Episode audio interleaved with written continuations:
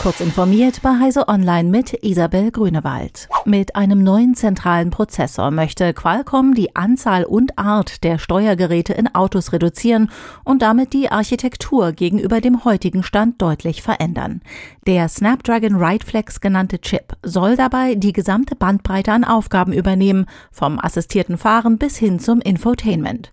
Erste Fahrzeughersteller konnte Qualcomm nach eigenen Angaben bereits für den Snapdragon Rightflex gewinnen. Um welche es sich dabei handelt und ab wann erste derart ausgestattete Modelle erhältlich sein werden, ließ das Unternehmen aber unbeantwortet.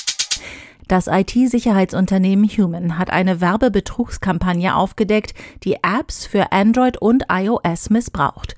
Die Betrüger ergänzen bei der Silla getauften Masche Funktionen, um mehr Werbung auszuspielen und dabei Klickbetrug zu begehen. Es geht um mehr als 75 Apps für Android und über 10 iOS-Apps. Sie kamen auf mehr als 13 Millionen Downloads, bevor Google und Apple sie aus den Stores entfernt haben. Malware taucht auch auf Smartphones immer wieder auf, trotz aller Sicherheitsmaßnahmen in den App Stores der Hersteller. Weil VPN-Anbieter in Indien jetzt umfangreich personenbezogene Daten zu ihren Nutzerinnen und Nutzern erheben müssen, haben viele ihre Server aus dem Land abgezogen.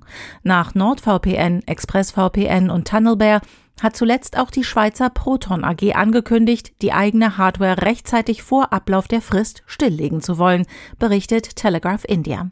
Die Dienste hätten aber mehrheitlich versichert, dass Nutzer und Nutzerinnen in Indien die VPN-Angebote weiterhin benutzen können. An den rechtlichen Vorgaben in Indien haben Vertreter der Unternehmen teils deutliche Kritik geübt. Je mehr Menschen das Satelliteninternet Starlink buchen, desto mehr scheinen die durchschnittlichen Down- und Uploadgeschwindigkeiten zurückzugehen. Das legen Zahlen der US-Firma Ukla nahe.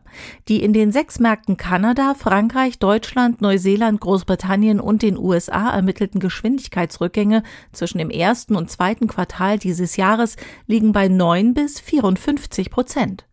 Dass Starlink mit wachsender Nutzerzahl Kapazitätsprobleme bekommen würde, war absehbar. Die erreichten Werte bei Geschwindigkeit und Latenz liegen trotzdem noch deutlich über dem anderer Dienste für Satelliteninternet.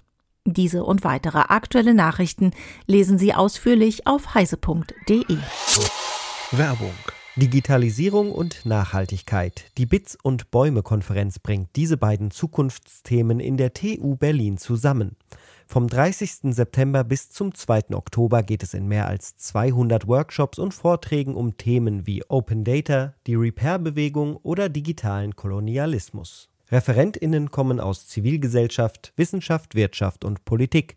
Tickets gibt es unter bits- und-bäume.de.